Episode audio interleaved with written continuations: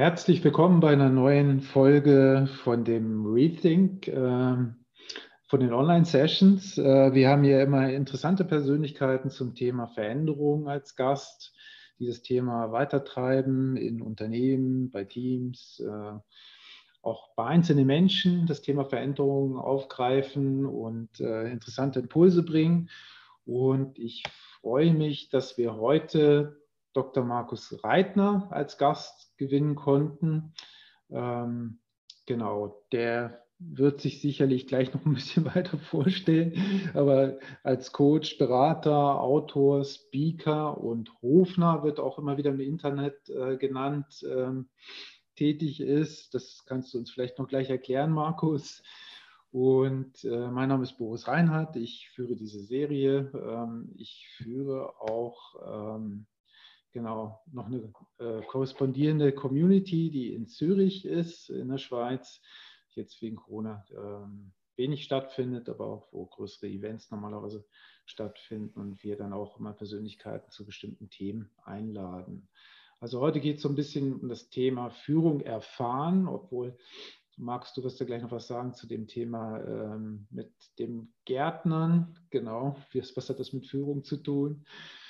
Und äh, wir werden sicherlich auch noch die ein oder anderen Themen von BMW ansprechen, wo du in der Transformation ja maßgeblich beteiligt warst oder bist, muss man ja sagen. Das ist ja eine fortlaufende Transformation, die ist ja nicht einfach so beendet. Und der ein oder andere kennt vielleicht Markus noch auch noch von dem Manifest für menschliche Führung. So, ja, dann würde ich aber gerne gleich an dich übergeben, damit du deinen Impuls sozusagen anbringen kannst. Und ähm, ja, bist du herzlich eingeladen, jetzt äh, auch deine Folien zu, zu teilen, genau, mit uns. Danke, Boris. Danke für die Einladung. Ähm, freue mich total hier zu sein. Du hast ja schon ein bisschen was gesagt zu mir. Ich würde es gern noch vielleicht ein bisschen ausführen. Also ich bin ja ITler, ja, also ich habe ja viel mit Softwareentwicklung zu tun gehabt und immer zu tun. Also sprich, ich komme aus der Ecke der agilen Softwareentwicklung. Also mir ist das Thema Agilität, das ist so mein Aufhänger für, wie müssen denn Organisationen aufgebaut sein, damit es gut funktioniert. Und wie muss auch Führung sein, damit es gut funktioniert. Und wenn man jetzt zwar von dem Eck der Agilität, der Softwareentwicklung kommt, sich mit Führung dann beschäftigt, dann stellt man irgendwann fest, das hat jetzt mit Softwareentwicklung am Ende gar nichts mehr zu tun, sondern dann landet man so irgendwo in dem Eck von Wissensarbeit, wie es Peter Drucker mal beschrieben hat, und dass dort eine andere Art von Führung notwendig ist. Also man, man dreht sich da so einmal im, im, Kreis um die neuere Management-Theorie und landet dann dort, wo man eigentlich vor 40 Jahren schon war, bei der Wissensarbeit, und dass man Führung ändern muss dadurch. Ähm, und stellt dann irgendwie, dann, dann blickt man so auf den eigenen Konzern und die, die eigenen Organisationen und stellt fest, naja, wir haben jetzt kein Erkenntnisproblem, sondern so ein kleines Umsetzungsproblem und wir müssen daran arbeiten. Und jetzt mit dem ganzen Thema Agilität äh, ist es halt wichtig worden. Also ich habe es ja gesagt, ich bin von der Ausbildung eigentlich Informatiker, habe jetzt äh, viel IT-Projekte gemacht, ähm, bin seit 2015 bei der BMW Group IT und dort ja offiziell als jemand, der mich mit, sich mit der agilen Transformation der BMW Group IT beschäftigt, ähm, tätig, darum diese Agile Transformation Agent Rolle, Agile Coach Rolle. Mhm. Ich sage es immer gern, das ist ein, eigentlich so eine Hofnarrenrolle. Ne? Weil wenn man die Rolle gut macht, dann muss man systemische Defizite ansprechen. Dann muss man also auch irgendwie dem, dem, dem Kaiser erklären, dass er nackt ist. Ja? Also mhm diese Freiheit muss man sich nehmen. Drum, das ist so ein inoffizieller Titel, den ich mir selber gegeben habe. Also hat mir jetzt keiner in der Organisation gegeben, den gibt es so auch nicht. Aber ich finde, es beschreibt sehr schön, wie so ein Agile Coach, wie ein Scrum Master agieren muss, um die Organisation auch zu verändern, um Impulse in der Organisation zu versetzen. Andere nennen das Organisationsrebellen und whatever. Aber ich glaube so, es braucht dieses störende Element, ja, um Veränderung hervorzubringen. Mhm. Die Rolle des Transformation Agent, hast du die auch selbst entwickelt? Nein, oder? Äh, äh, nein. also die gibt es offiziell. Das ist okay. ein offizieller Titel. Ich habe sie aber dennoch selbst mitentwickelt, weil damals, als wir 2017 diese Transformation gestartet haben, war klar, das ist der Startpunkt von einer Reise. Und diese Reise braucht Reisebegleiter. Und dann war die Frage, wie nennen wir die? Auf meinen Folien stand tatsächlich, nennen wir einfach Agile Coach. Ist gut. Passt. Ja. War dann irgendwie zu wenig äh, aktiv und darum wurde die Rolle dann Agile Transformation Agent genannt. Was auch nicht schlecht ist, aber ich hätte es eher als Agile Coach gesehen. Mhm. Insofern haben wir es schon ein Stück selber auch designt, die Rolle. Genau. Ja. Ja, und das ist so diese, diese, dieser Hintergrund, wo ich mich äh, bewege. Ja? Und also bin mhm. nebenbei auch, und das seit 2010 schon aktiver Blogger, also schreibe jeden Woche einen Blogpost mit Dingen, die mich beschäftigen. Das war früher sehr viel Projektmanagement, weil ich viel Projektmanagement gemacht habe. Es ist sehr viel mehr Leadership und Agilität im Moment. Mhm. Ähm, und in dem ganzen Schreiben ist natürlich auch das Buch, ist das Manifest für menschliche Führung entstanden. Ja? Mhm. Um, da können wir vielleicht später nochmal drüber reden, wie es dazu wirklich kam. Ich würde aber gern so ein bisschen auch hinführen auf das Gedankengut, das mich da beschäftigt, wie Führung heutzutage aussehen sollte. Und ich, ich, ich beschreibe es immer gern mit diesem Bild, also muss mehr sein wie ein Gärtner statt ein Schachmeister. Ja, weil wir mhm. kennen alle diese Führung, die wie ein Schachmeister agiert. Ne? Also dieser Chef, der die Figuren auf dem Feld bewegt, wie es ihm gefällt. Und der einzelne Bauer, der dort bewegt wird, der weiß gar nicht, das große Ganze kennt er nicht. Das große Ganze gibt es nur im Kopf vom Chef. Ja? Der bewegt die Figuren so, wie es ihm passt. Mhm. Das ist so dieses Bild des Schachmeisters. Das kennen wir alle, kennen wir immer noch aus verschiedenen Organisationen.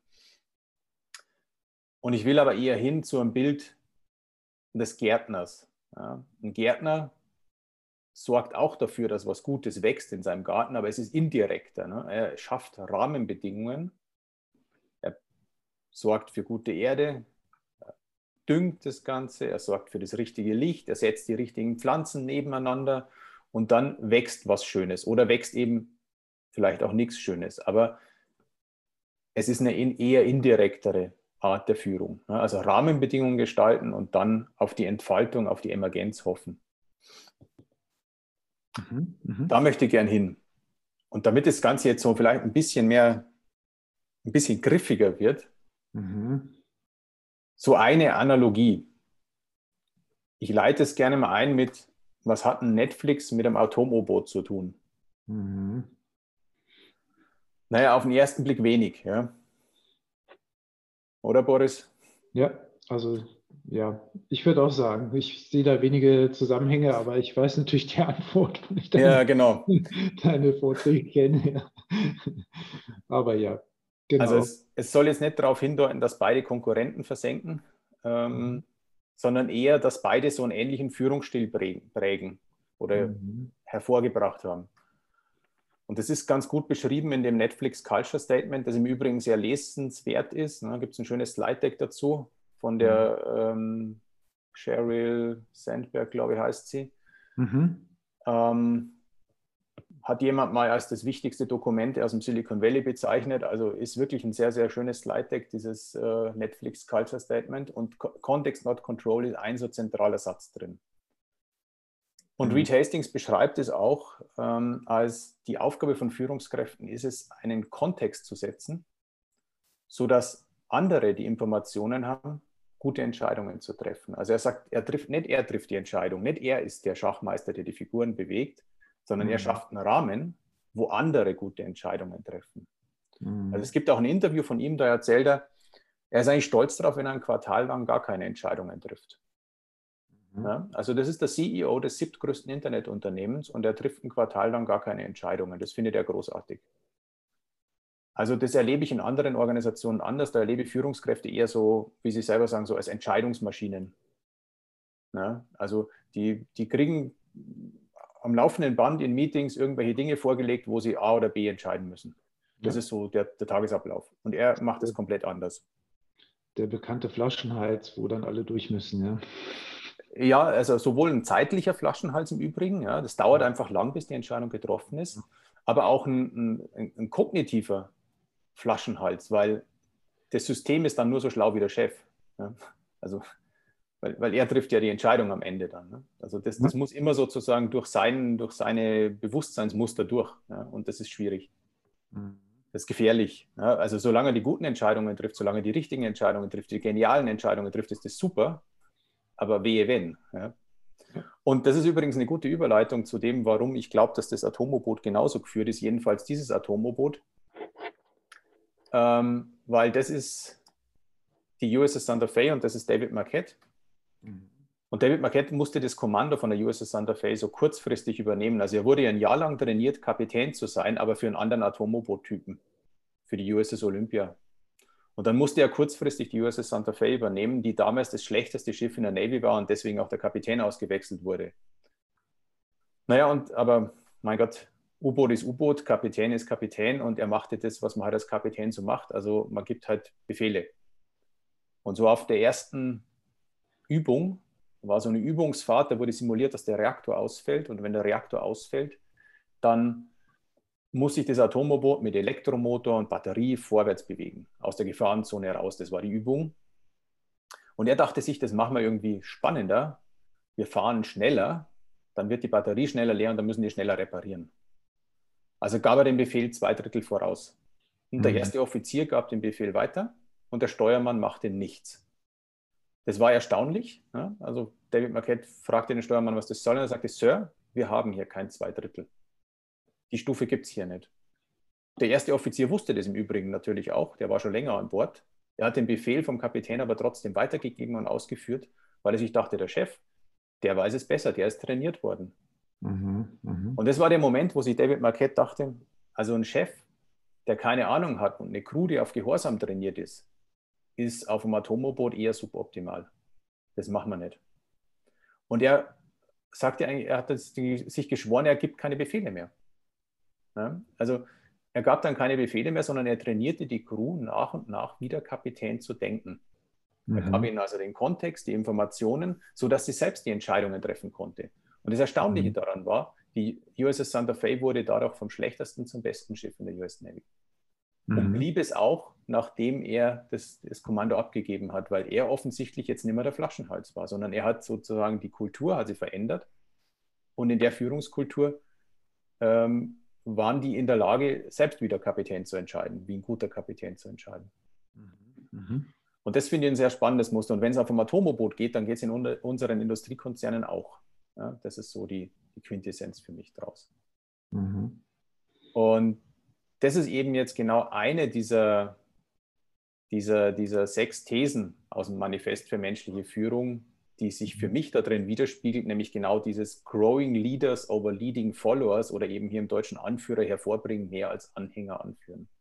Mhm. Also diese Haltung, Führung heißt, andere groß zu machen, andere erfolgreich zu machen. Also nicht dich selber, also Führung heißt nicht, du bist möglichst hoch auf der Leiter, auf der Karriereleiter, sondern Führung heißt, andere erfolgreich machen.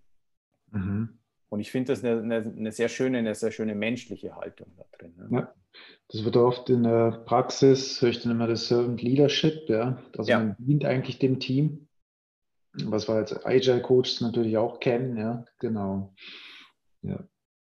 Genau, es ist wie gesagt wie ich eingangs sagte, ja nichts Neues. Ne? Das ist gar kein Wunder, dass jetzt das Servant Leadership drin widerspiegelt. Ja? Mhm. Und äh, bei Peter Drucker finden sich auch entsprechende ähm, Reflexionen zu, wie, wie verhält sich die Führungskraft zu dem Geführten sozusagen. Ja? Und er sagt dann an manchen Stellen, es gibt eigentlich dieses übergeordnet und untergeordnet Prinzip gar nicht mehr. Ne? Das ist quasi, also das Prinzip Augenhöhe, obwohl er es nicht so nennt in seinen Büchern, beschreibt er eigentlich schon vor, vor, vor 40 Jahren, ne? dass also der Wissensarbeiter grundsätzlich gleichberechtigt ist.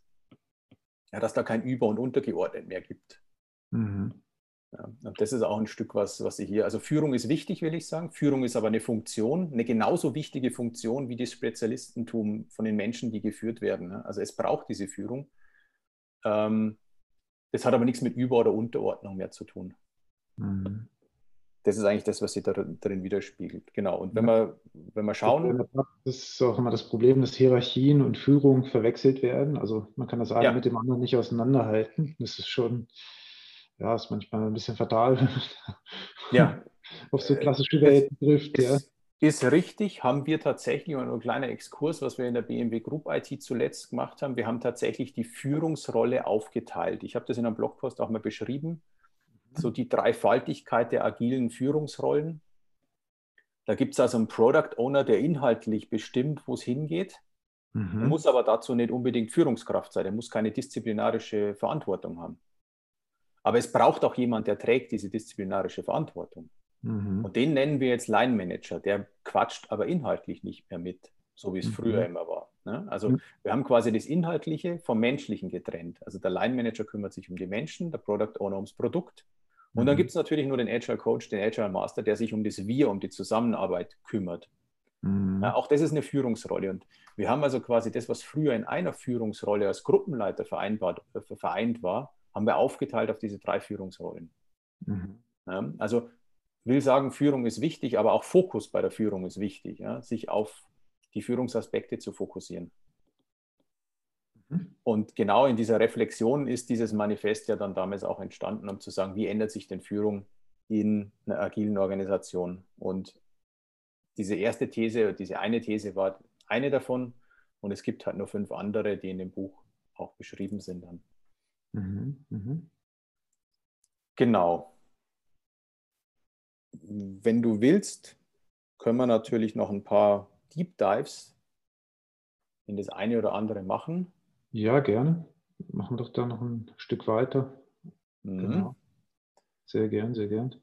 Weil das Erste, was mir tatsächlich, also drum auch die Reihenfolge, das Erste, was mir eingefallen ist, ist genau dieses Thema. Also ich sage mal so, diese Thesen haben wir damals entwickelt oder habe ich damals entwickelt im Nachgang zu einem Workshop, wo wir eben genau diese Führungsrolle reflektiert haben.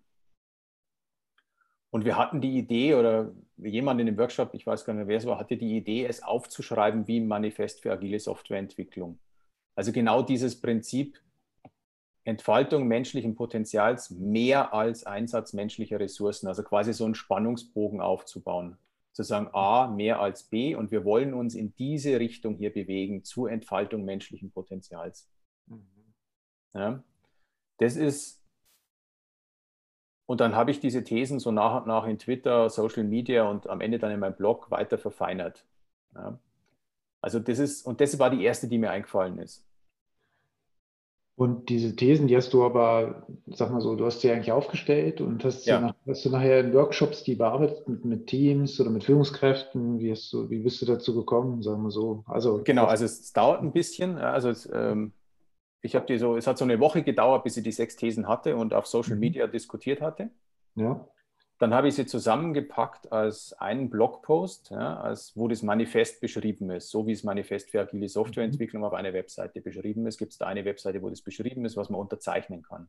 Mhm. Dann so im Laufe des, des folgenden Vierteljahres in etwa habe ich jede dieser Thesen noch weiter verfeinert in einem eigenen Artikel. Mhm. Und dann habe ich das als Workshop-Format beschrieben. Ja, weil das eignet sich auch wunderbar als Workshop. Mhm.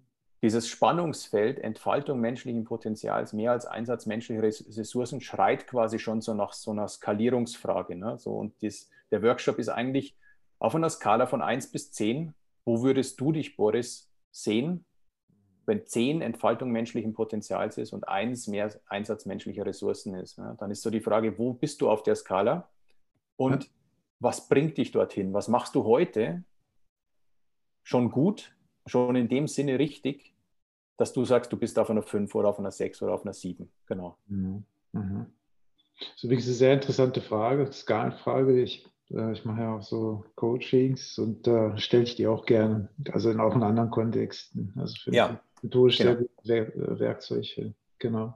Ja, finde ich auch gut.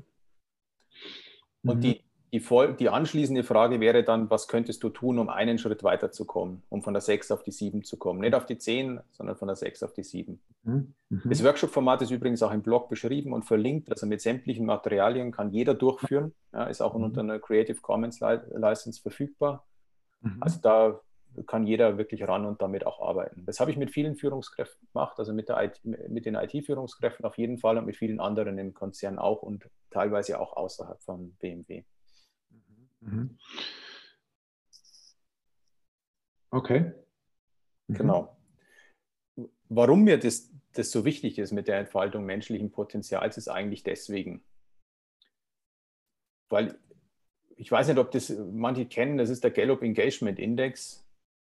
da misst das Gallup-Institut so Jahr für Jahr in Deutschland und natürlich auch woanders, wie die, die Bindung von Menschen zu ihrer Organisation. Und da stellt sich erstaunlicherweise, jedes Jahr kommt da so das gleiche Bild fast raus. Mhm. Da gibt es am einen Ende 15 Prozent, die sind highly engaged. Ja? Die sind also die Leute, die eine starke Bindung haben, die brennen für die Organisation. Und am anderen Ende gibt es meistens irgendwie so 15, 20 Prozent, die haben innerlich gekündigt. Mhm. Das ist fein. Ich glaube, das ist einfach so in so einer Normalverteilung. Ich will aber auf die 70 Prozent dazwischen raus. Mhm. Da gibt es 70 Prozent und das Jahr für Jahr gibt es 70 Prozent in deutschen Organisationen, die machen Dienst nach Vorschrift. Mhm. Und es ist nicht, weil die irgendwie unmotiviert oder faul oder sonst was sind, sondern das ist eine Folge von dem, wie wir Organisationen bauen, wie wir Organisationen auffassen. Mhm. Weil wir fassen Organisationen wie Maschinen auf. Ne? Also so dieses Bild von Charlie Chaplin in dem Maschinenrad, ja, das ist ja legendär aus dem Film.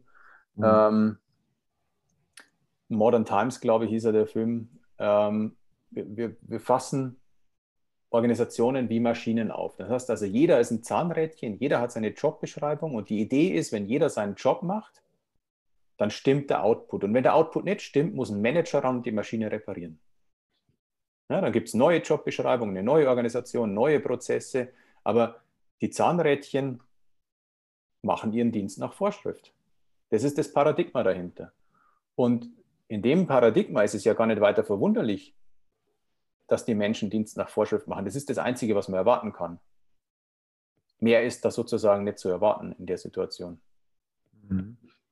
Und ähm, drum ist mir, und ich, ich erlebe halt so viele Menschen, gerade in Konzernen, die ein unglaubliches Potenzial haben. Also die in ihrer Freizeit Vereine leiten, die in ihrer Freizeit, ich kenne einen, der einen Krisenstab vom Roten Kreuz leitet. Ja, der macht einen völlig unauffälligen Job im Konzern. Und ich frage mich, wieso wir dieses Potenzial nicht heben? Ja.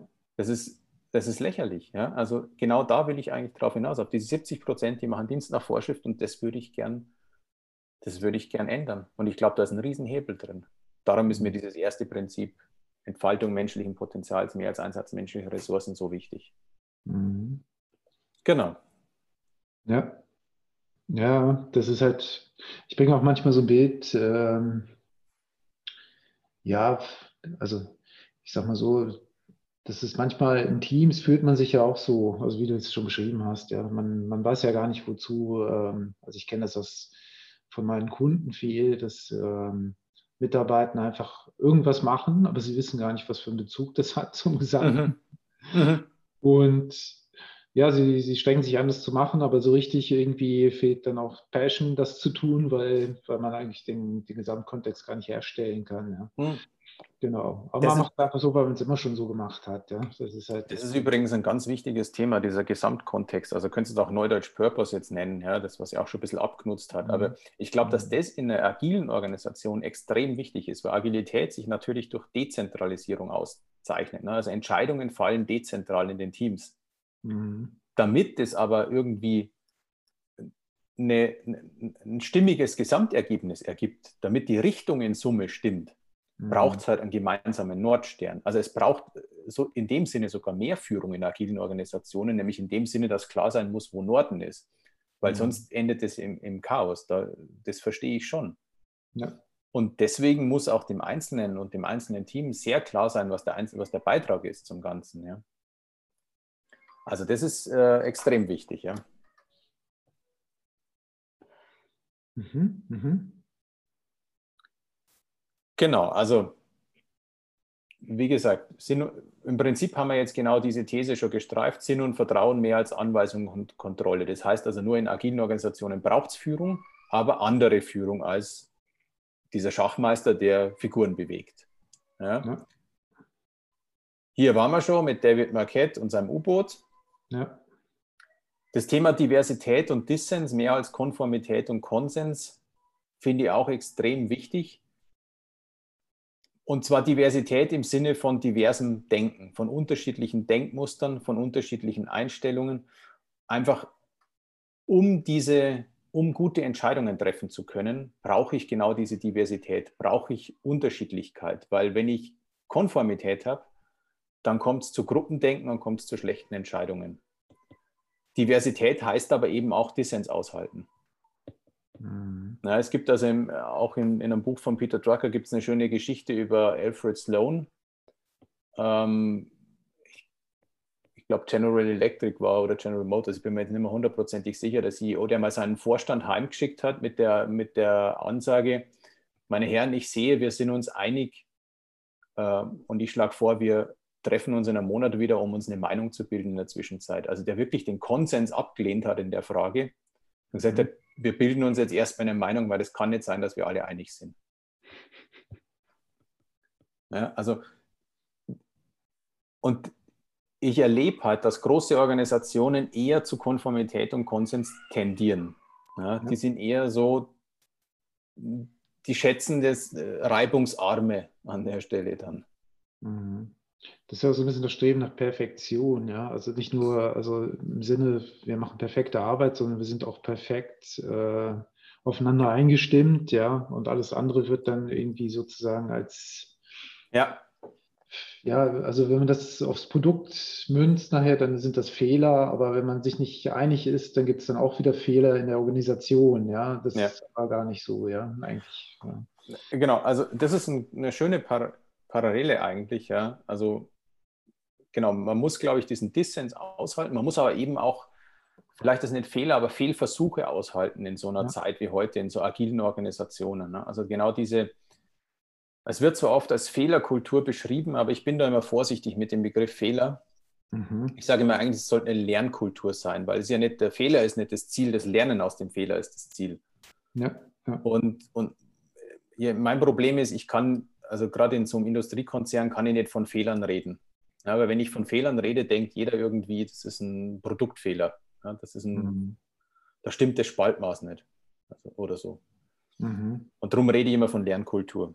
Ja, also das sind eigentlich auch, das ist, das ist mir schon extrem wichtig, so eine Lernkultur auszuprägen, weil ansonsten funktioniert Agilität nicht. Wenn wir von vornherein alles irgendwie zu Tode analysieren und planen, mhm. dann wird es nicht agil. Ne? Agil hat Unsicherheit als Grundlage und arbeitet mit Unsicherheit. Und das heißt also, ich probiere Dinge aus und lerne daraus. Darum geht es. Und das heißt aber auch, auch aus einem negativen Ergebnis kann ich was lernen. Ja, da kommen wir so ein bisschen in die Richtung von der Carol Dweck, ja, die sagte irgendwie, eigentlich Intelligenz kann sich, kann weiterentwickelt werden. Das hat man ja festgestellt, ja. Mhm. Und man trifft ja immer in diesen Großkonzernen, trifft man ja immer auf die Haltung, ja, alles, was ich gelernt habe, ist gegeben und das ist es. Und alles, mhm. was ich jetzt mache, wird eigentlich daran gemessen und äh, was davon abweicht, sind Fehler. Mhm. Und äh, stattdessen, da gibt es das schöne Beispiel bei der Carol Dweck, wo sie von Puzzlespielen redet. Ja, also die Leute, die immer für ihre Leistungen äh, honoriert werden und gelobt werden, die haben auch gar, keine, gar kein Interesse, sich neue Puzzlespiele zu nehmen, sondern immer die gleich, vom ja. gleichen Typ, mit der gleichen ja. Schwierigkeit, wo sie wieder Erfolge erzielen können. Und die mit dem Growth, das sind ja die mit dem Fixed Mindset und die mit ja. dem Growth Mindset sind dann die, die sagen, ich brauche den Challenge, ich nehme äh, ein anderes Puzzle, das anders strukturiert ist, wo die Teile vielleicht nicht so gerade sind und immer gleichförmig, mhm. sondern die sind vielleicht dann anders oder sind 3D ja. einen neuen Challenge zu haben. Aber ich erlaube mir dabei auch mal irgendwas falsch zu machen und lerne dabei was. Ja. Ja. Finde ich unheimlich spannend. Ja. Finde ich total spannend. Da ist übrigens also ein, ein CEO, der das massiv aufgegriffen hat, dieses ähm, Growth Mindset von der Carol Dweck, ist mhm. ja Satya Nadella bei Microsoft.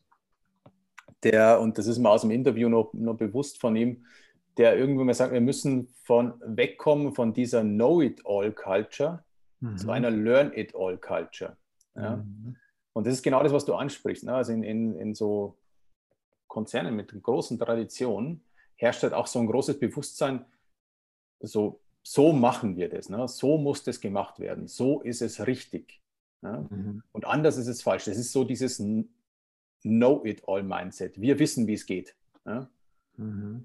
Ähm, Gibt es auch von, von Nokia ein, ein schönes Zitat, ähm, wo der, der, der, jetzige CEO von Nokia, der Risto Silasma, das in seinem Buch mal beschrieben hat, wie sich Nokia damals 2007 anfühlte. Und da sagt er auch, das ist, das war so, also hey, wir haben diese Industrie erfunden. Ja? Wir mhm. haben die Mobilfunkindustrie erfunden. Wir wissen, wie es geht. Ne? Das war genau diese Haltung. Und genau das hat, hat Nokia also in, in, massive Bedrängnisse gebracht, ne? also fast zugrunde gerichtet. Mhm. Das ist gefährlich. Ja? Und noch eins dazu,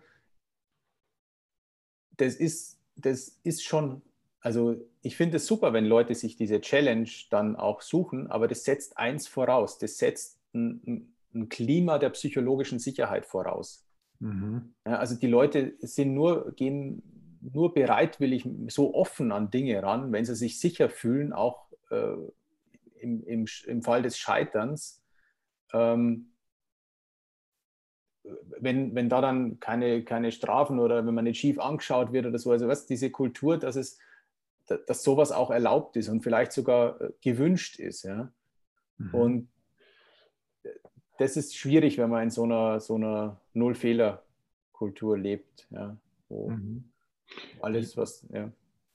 Da hätte ich jetzt gerade, also wir sind jetzt eh schon so ein bisschen im Dialog, eine Frage dazu. Ähm, mhm. Also mal bei, dann auf die Historie bei dir oder von, von euch bei BMW guckt. Ähm, mhm. Ich gehe mal davon aus, da waren ja auch am Anfang recht viel Bewahrerpersönlichkeiten, die gesagt haben, okay, das muss so sein, das ist so, das haben wir schon immer so gemacht.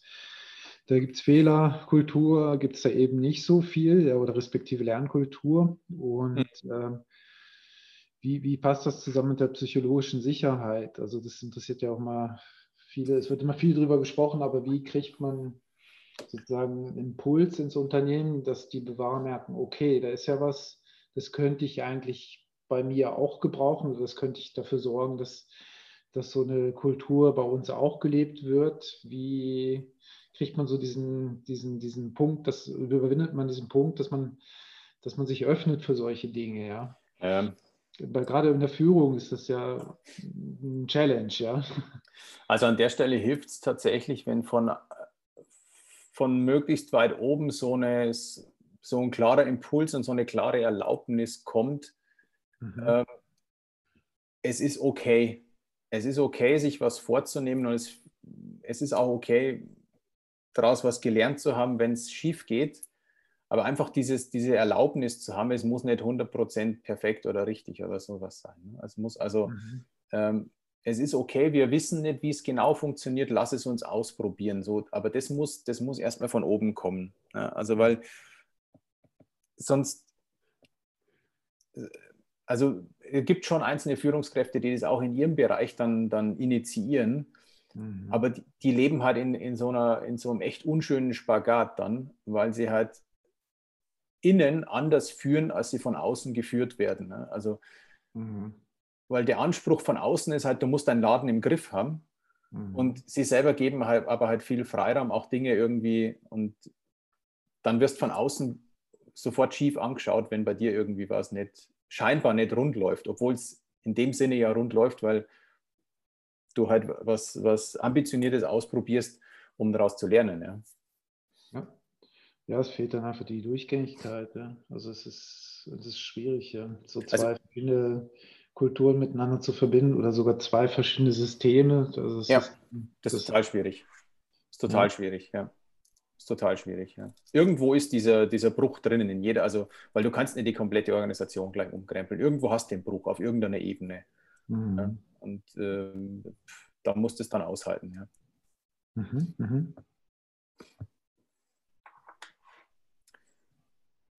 Genau. Ähm, ja, über eins haben wir jetzt schon gesprochen, das schließt sich eigentlich ganz gut an. Das mutig, das Neue erkunden, mehr als effizient das Bekannte ausschöpfen, ist genau diese Organisation, organisationale Beidhändigkeit. Ne? Also eine Organisation muss beides können. Also mhm. Innovation aber auch Effizienz. Ja? Und viele Industriekonzerne sind eher auf diesem, so haben wir es immer gemacht, wir machen bloß das nächste Fahrzeugmodell ein bisschen besser, ein bisschen effizienter.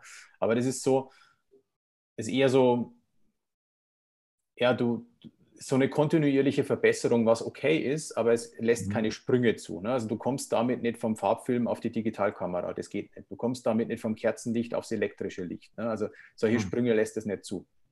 Du kommst damit nicht von Autos verkaufen auf Mobilitätsdienstleistungen. Das, das geht nicht. Also das sind, sind Sprünge, und genau das muss halt, das ist schwierig, weil das Neue wirkt gegenüber dem Geschäft, das du vielleicht schon 100 Jahre machst, immer irgendwie komisch, unordentlich, ineffizient, ungewiss.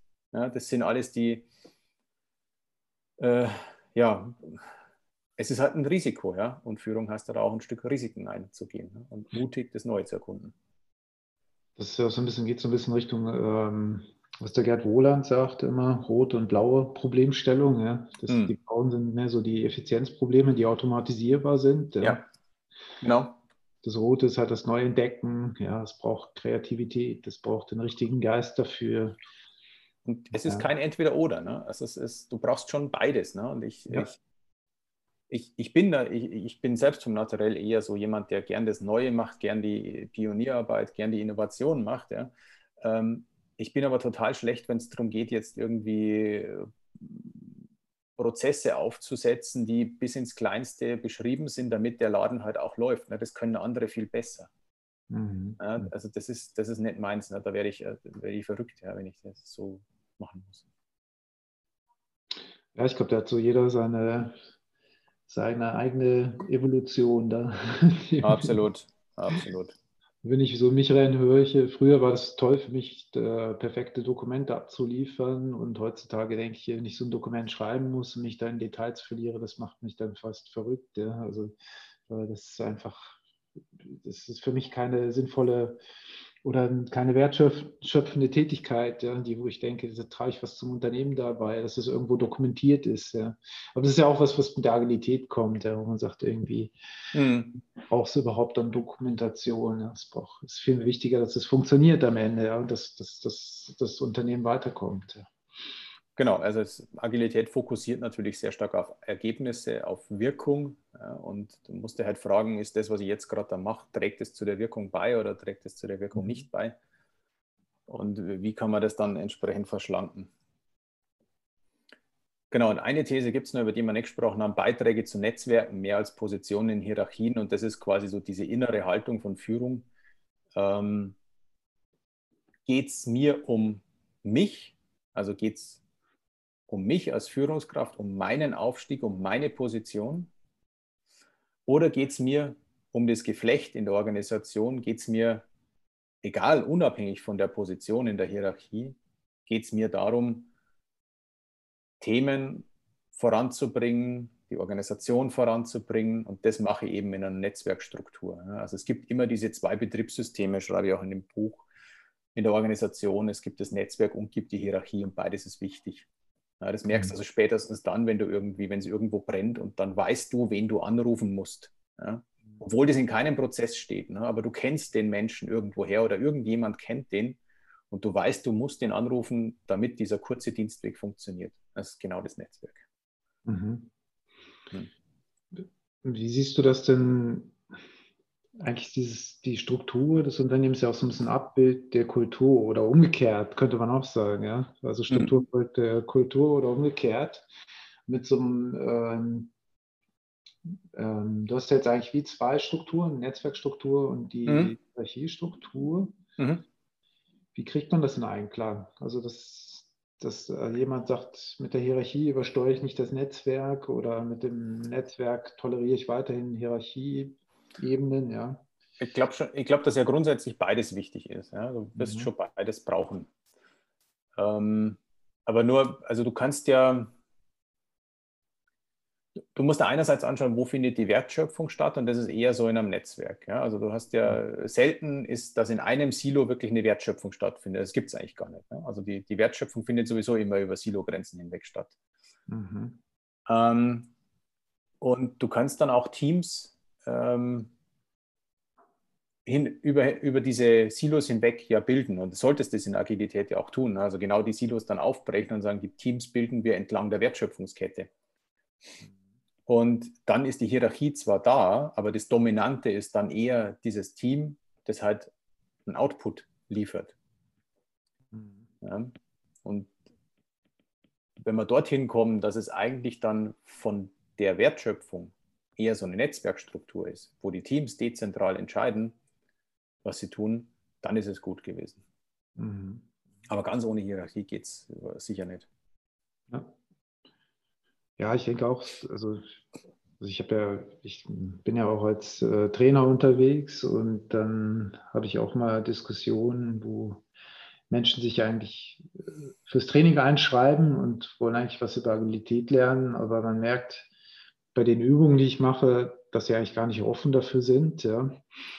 Und das ist, ja, ist manchmal so ein bisschen die Krux. Und ich habe dann das Gefühl, wie dass die Evolution, also bei Menschen selbst, bei Einzelindividuen, als auch in der Organisation im Gesamtkontext, ähm, braucht wahrscheinlich ähm, über die Zeit ja, wachsende Anteile an Hierarchien und Netzwerken. Ja? Also am Anfang ist vielleicht die Hierarchie noch mehr im Vordergrund und es entwickelt sich vielleicht längerfristig mehr Richtung Netzwerke, habe ich so ein bisschen das Gefühl.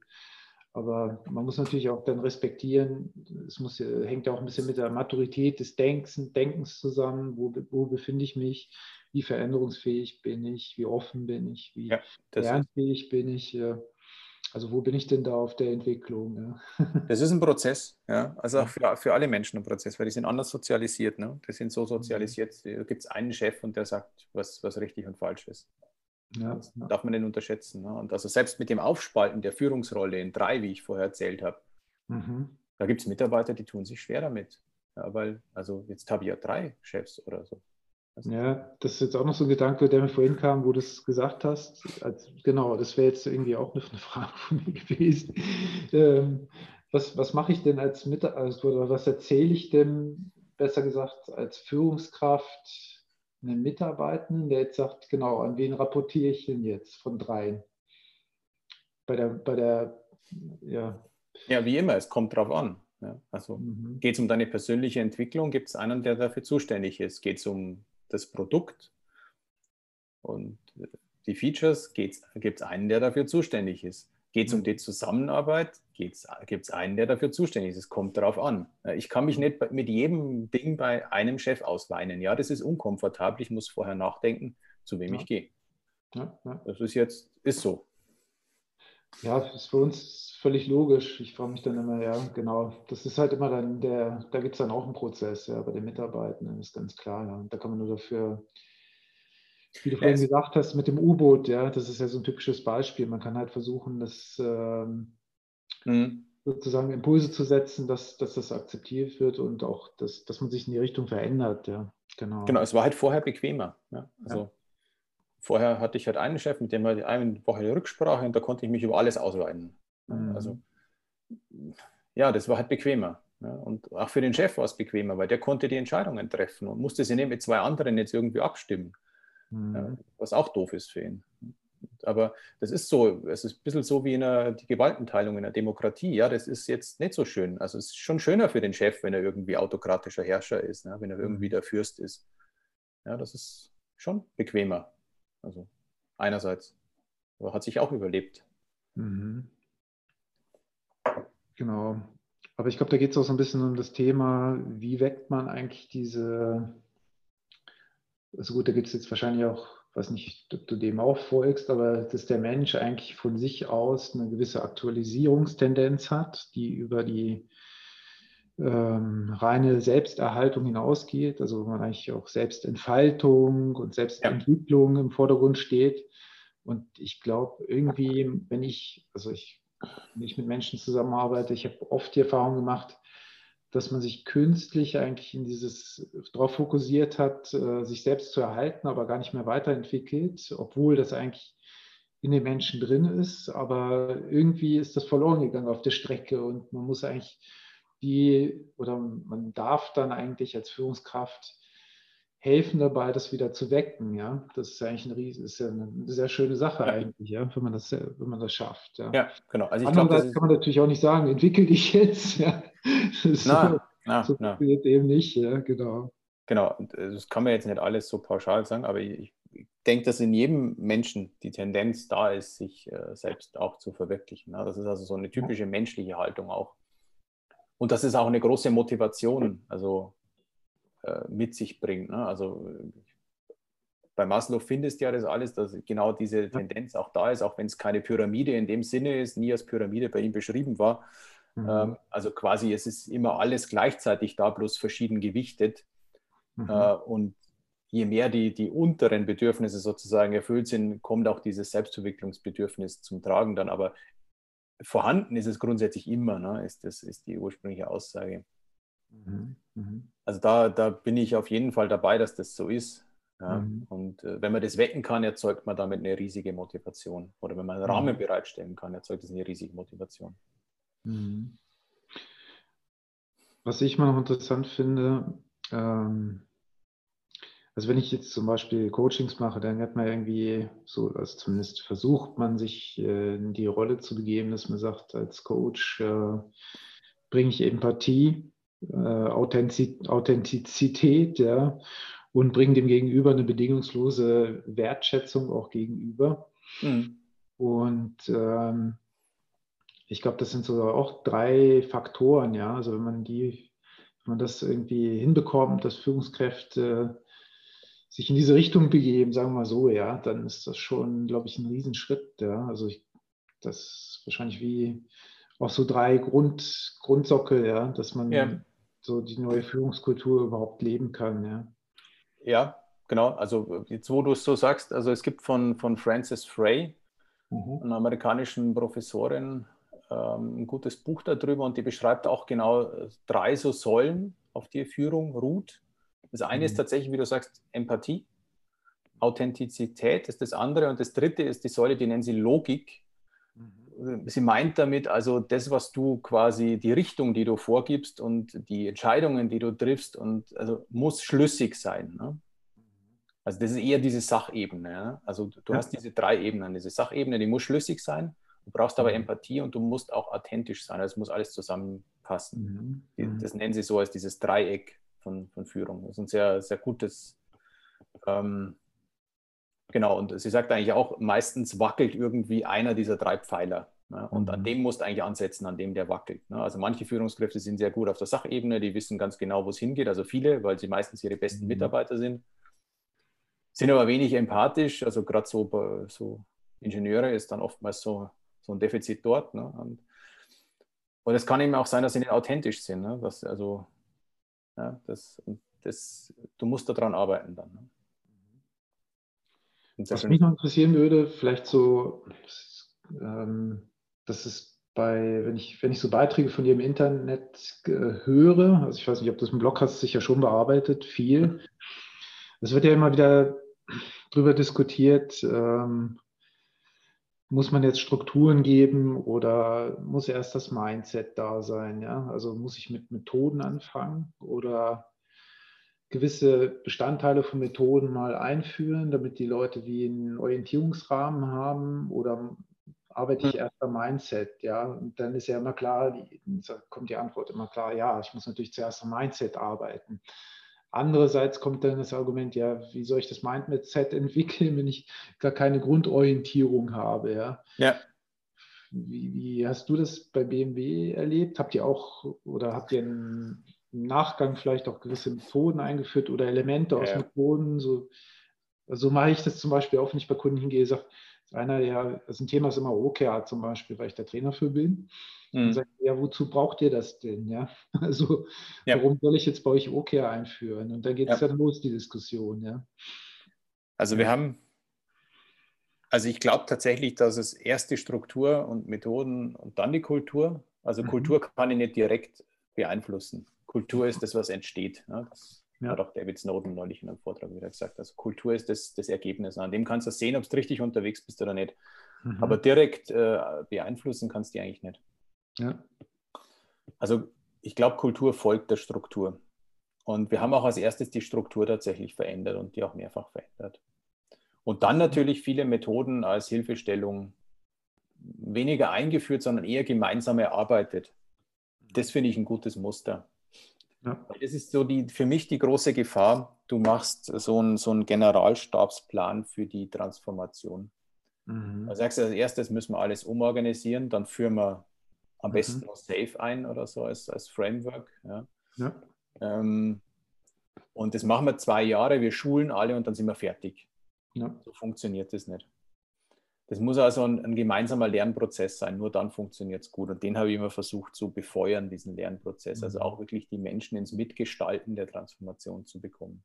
Und in, mhm. in, dem Sinne haben wir dann natürlich viele Methoden eingeführt. Also es gibt sicherlich Teams, die machen eher Scrum, es gibt Teams, die machen eher Kanban. Äh, wir haben sicherlich große Produkte, da ist eher Less im Einsatz. Wir haben große Produkte, da ist eher Safe im Einsatz. Und mhm. jede Schattierung dazwischen ist denkbar. Mhm. Wir haben mit Sicherheit OKRs im Einsatz, nämlich auf der Ebene über den Produkten. Mhm. Also wenn es darum geht, wie gebe ich einer Produktlandschaft oder einem Teil davon eine strategische Richtung für ein Quartal mhm. oder so vor. Mhm. Da bietet sich OKR ja an dafür. Ja. Ähm, und das war jetzt nur ein Ausschnitt aus dem Methodenkasten. Also du findest ja, alles. Ja. Mich hat das immer grundsätzlich interessiert. Das fand ich noch so, ja. Mhm. Ja, Aber ich habe hab vieles eigentlich. in dem Garten, weißt Also, das ist nicht so, dass wir das von oben vorgegeben hätten. Ja, aber vieles kommt mir halt auch bekannt vor, wenn du so erzählst, dann denke ich mal, ja, das kenne ich von da und das kenne ich von da. Das ja. ist ja eigentlich, also man hat ja eh so ein, so ein mit, der Lauf, mit dem Laufe der Zeit hat man ja so einen gewissen Werkzeugkasten mit sich mhm. dabei oder einen Rucksack. Und dann weiß ich immer, okay, das jetzt, äh, dafür nehme ich halt das Tablet und dafür nehme ich halt ein, äh, ein Whiteboard und aus dem Rucksack raus. Und da genau, gibt es so verschiedene, oder da brauche ich einen dicken Stift und da einen dünnen, ja, dann, aber den nimmt man erst dann, wenn man weiß, wofür es ist, ja. Ja. Vorher ist es dann schwierig, irgendwie zu sagen, ich nehme jetzt nur die dünnen Stifte mit, dann für alle und sagt einer, ja, gut, kann ich gar nicht erkennen, wie den dünnen Stift, ja, weil ich nicht so gut sehen kann oder so. Keine Ahnung, das ist jetzt irgendwie mal so ein bisschen gesponnen, ja. Genau. Ja, finde ich spannend, ja. Finde ich einen guten Weg, ja. Ja. Genau. Ja, das ist auf jeden Fall sehr, sehr interessant. Ja, jetzt haben wir schon eigentlich, ich habe mir vorher noch ein paar Fragen aufgestellt, aber die sind eigentlich ja alle schon ziemlich beantwortet. Also ja, insbesondere das ganze Thema Kontext ist natürlich, finde ich auch sehr spannend, ja. Ähm, genau, bei dieser, du hast vorhin auch gesagt, ich als Führungskraft gebe ich meinen Mitarbeitenden eigentlich den Kontext mit. Ja, was, was würde denn oder was, was gibt denn eine Führungskraft bei BMW seinen Mitarbeitenden, damit sie selbst entscheiden können? Weil eigentlich müssen sie ja dann wie ein, wenn ich an das U-Boot denke, sie müssen wie eine Landkarte haben, auf der sie sich selbst bewegen können. Ja. Genau, das also für so einen Kontext, den ich, wo ich für sorgen kann, ja. Ja, da hilft natürlich jetzt unsere Produktorientierung in der IT schon. Also früher ja. hast du in verschiedenen IT-Projekten gearbeitet als Spezialist mhm. und jetzt bist halt in einem Team mhm. zuständig für ein Subprodukt oder ein Produkt, also einem Ausschnitt aus der IT-Landschaft mhm. mit einem klaren Prozessbezug, das eingebettet ist in eine Domäne und in, auf der Domäne gibt es hoffentlich OKRs fürs Quartal. Das heißt also, du weißt, mhm. wo du arbeitest in der ganzen, äh, in dem ganzen Pro in der Prozesslandschaft. Mhm. mhm. Und du weißt auch, wo es hingehen soll in dem Quartal. Ja, das ist genau mhm. der Kontext. Also die Transparenz die hatten wir vorher nicht. Dir war vielleicht klar, du bist in dem Projekt XY, in dem Projekt XY ist dies und jenes zu liefern, aber wie das im Großen und Ganzen zusammenspielt, wusstest du nicht. Also da ist schon mehr Kontext entstanden. Also ich sage nicht, dass es perfekt ist, aber es ist schon mal besser wie früher. Mhm. Mhm.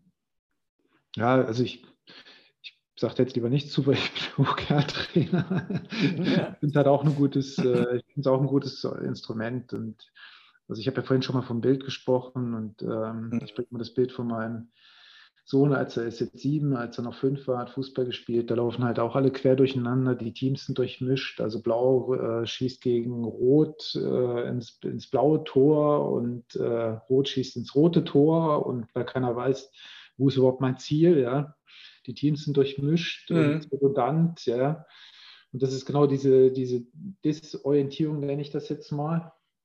Mhm. Wo man eigentlich äh, mit so ein paar Instrumenten eigentlich ganz gut auch wieder sagen kann, okay, Team Rot hat das Ziel, ins Blautor zu schießen und äh, formiert sich als Team dafür und schafft jetzt mal eine gewisse Zeit darauf hin, ja. Das ist eigentlich, genau, und wozu ja, genau. Ich, damit ich nachher am Ende des Spiels auch erfolgreich bin. Ja. Das finde ich interessant, ja. Aber das, ich, ja, das ist ein sehr schönes Instrument, ja. Ja, Du, ähm, Ich würde sagen, da können wir auch gern bald mal jetzt zum Ende kommen. Ähm, Gibt es mhm. irgendwas, mhm. was du den Hörern oder den Zuschauern mit auf den Weg geben möchtest? Was fehlt? Was haben wir nicht angesprochen gerade? Also klar, es gibt ganz viele Themen und es gibt ein Blog, das werde ich auch ähm, unten in die Shownotes reinnehmen, natürlich. Genau, und das Buch. Manifest als Buch, in Deutsch und Englisch. Im Blog ja. gibt es ganz viele Workshop-Formate oder zwei Workshop-Formate dazu und aber auch noch mehr Materialien zum Manifest. Also ja, ja das genau. ist eigentlich. Ja. Ähm, genau, vielleicht nochmal zwei andere Fragen, so aus dem Kontext mhm. raus. Ähm, gut, ich könnte jetzt fragen, welches Buch äh, kannst du empfehlen oder was liest du gerne? Aber ich würde eigentlich gerne generischer fragen, was sollen sich oder was, was ist dir neulich in letzter Zeit mal über den Weg gelaufen, wo du sagst, das müssten Leute sich mal angucken? Kann auch ein Podcast, ein Video, äh, ein Buch, äh, ein Film oder was auch immer sein. Hm.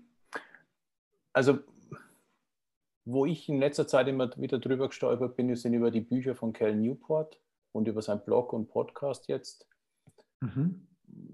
Der schreibt halt viel über so ähm, also Deep Work ist ein Buch von ihm, Digital Minimalism ist ein Buch von ihm. Also er hat sehr, sehr viele interessante Bücher, die sie jetzt sozusagen mit, mit dem Einfluss von moderner Technologie auf, auf die Produktivität von Menschen ähm, kümmern. Ja, er selbst ist Informatikprofessor und ähm, eher so in dieser Produktivitätsecke zu Hause, auch als Blogger. Also sehr spannend, also finde ich immer wieder gut, sehr, sehr einflussreich auch, würde ich sagen. Mhm. Hat mich, hat mir Spaß gemacht zu lesen, ja. Mhm. Mhm. Und auch zu hören. Ähm, und es gibt von, und da bin ich gerade dabei, das zu lesen, und das habe ich auch über den Podcast von, von Cal Newport jetzt gefunden. Es gibt von Ryan Holiday ein Buch, Der Weg ist das Ziel. Und Ryan Holiday ist jemand, der, der quasi die, die stoische Philosophie ähm, so ein Stück weit in die Moderne jetzt transportiert, also der, der ganz viel über, über Stoiker schreibt. Ja? Mhm. Und das aber jetzt auch für, für uns äh, gut handhabbar macht. Also das Buch ist ziemlich gut, ja, weil da auch sehr viel Agilität drin vorkommt. Ne? Also, mhm. ähm,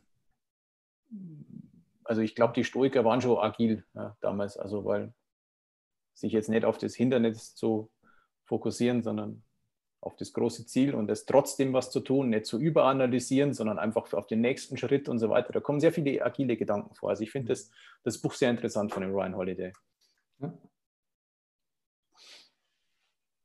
Jetzt hatte ich hier neulich, da fällt mir gerade rein, also das ist einfach so eine Querverbindung, aber super. Jetzt haben wir richtig eine ganze Reihe sozusagen von Buchempfehlungen. Ich fand das noch ganz schön. Ähm, also ich, es gibt ja so diese Gedankentanken-Rater-Serie. Mhm und also egal, ob es positiv oder negativ ist, möchte ich nicht werten. Ähm, aber da gibt es Stefan Friedrich und irgendwo gab es einen Beitrag, ähm, das Ziel ist im Weg. Das fand ich auch sehr interessant. Das fiel mir gerade dabei ein, wo du gesagt hast, der Weg ist das Ziel und das Ziel ist im Weg. Ja. Das ich glaube, das natürlich auch sein. beides so in die gleiche Richtung ab. Ja. Die ja. Das ist einfach ein bisschen unformuliert. Ja. Genau. Aber das, da kann man dann auch nochmal nachschauen, wie, wie, ja. das inspiriert.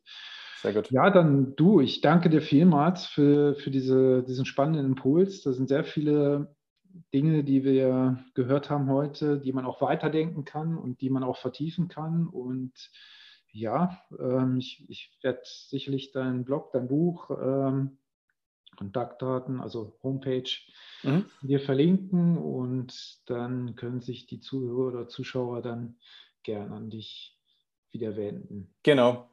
Vielen Dank. Ja, danke Markus. Spannender Podcast, respektive spannende Online-Session und ich freue mich, vielleicht sehen wir uns bald mal wieder, ja? Hoffentlich. Super, Dankeschön. Danke.